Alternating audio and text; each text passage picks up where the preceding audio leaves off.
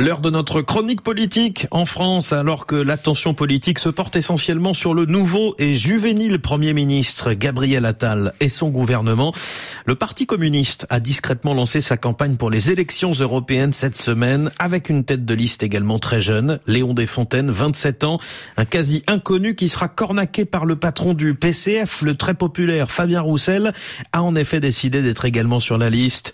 Aurélien Devernois, bonjour. Bonjour Julien, bonjour à tous. Vous suivez la gauche pour le service politique des. Ces européennes sont un gros enjeu pour les partis de l'ex-NUPES, mais beaucoup de flou persiste. Et en premier lieu, sur la question des têtes de liste, si Léon Desfontaines va donc mener les communistes et Marie Toussaint les écologistes, les deux poids lourds de l'ex-union de la gauche hésitent encore. Le Parti socialiste semble bien parti pour reconduire Raphaël Glucksmann, qui avait déjà mené la bataille en 2019, sauf que des voix s'élèvent contre ce scénario.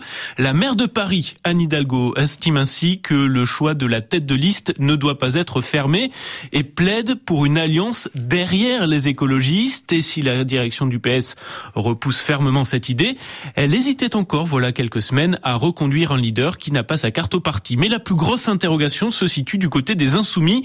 Là aussi, la tête de liste de 2019, Manon Aubry, semble tenir la corde. Elle en est en tout cas persuadée. Sauf que la direction du mouvement n'en a pas l'air si sûre. L'espoir d'une liste d'union continue d'être martelé et de hauts cadres de LFI promettent des surprises comme une possible implication de Jean-Luc Mélenchon. Car cet unique rendez-vous électoral national avant la présidentielle de 2027 a valeur de test, surtout après l'explosion de la NUPES. Oui, enfin, de test entre les gauches, car comme le reconnaît un cadre socialiste, il y a bien peu de chances que l'on se mêle à la bataille pour les premières places. Ça va nous permettre de nous compter, renchérit-on, côté écologiste. D'où la nécessité d'éviter de passer complètement à côté du scrutin. C'est ce qui explique la présence de Fabien Roussel, mais aussi du président du groupe communiste à l'Assemblée, André Chassaigne, sur la liste communiste. L'objectif, c'est de passer le cap des 5%, qui permet d'avoir des élus au Parlement européen, explique Léon Desfontaines.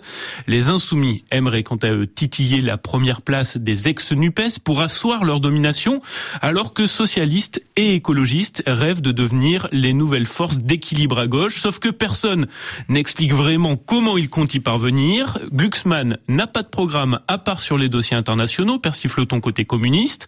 Dans les rangs socialistes, on se gosse de la stratégie de la gentillesse de Marie Toussaint. Et un cadre écologiste estime, lui, que si Mélenchon se présente, c'est vraiment un aveu de faiblesse de LFI. Aurélien de Vernois pour la chronique politique. Merci beaucoup.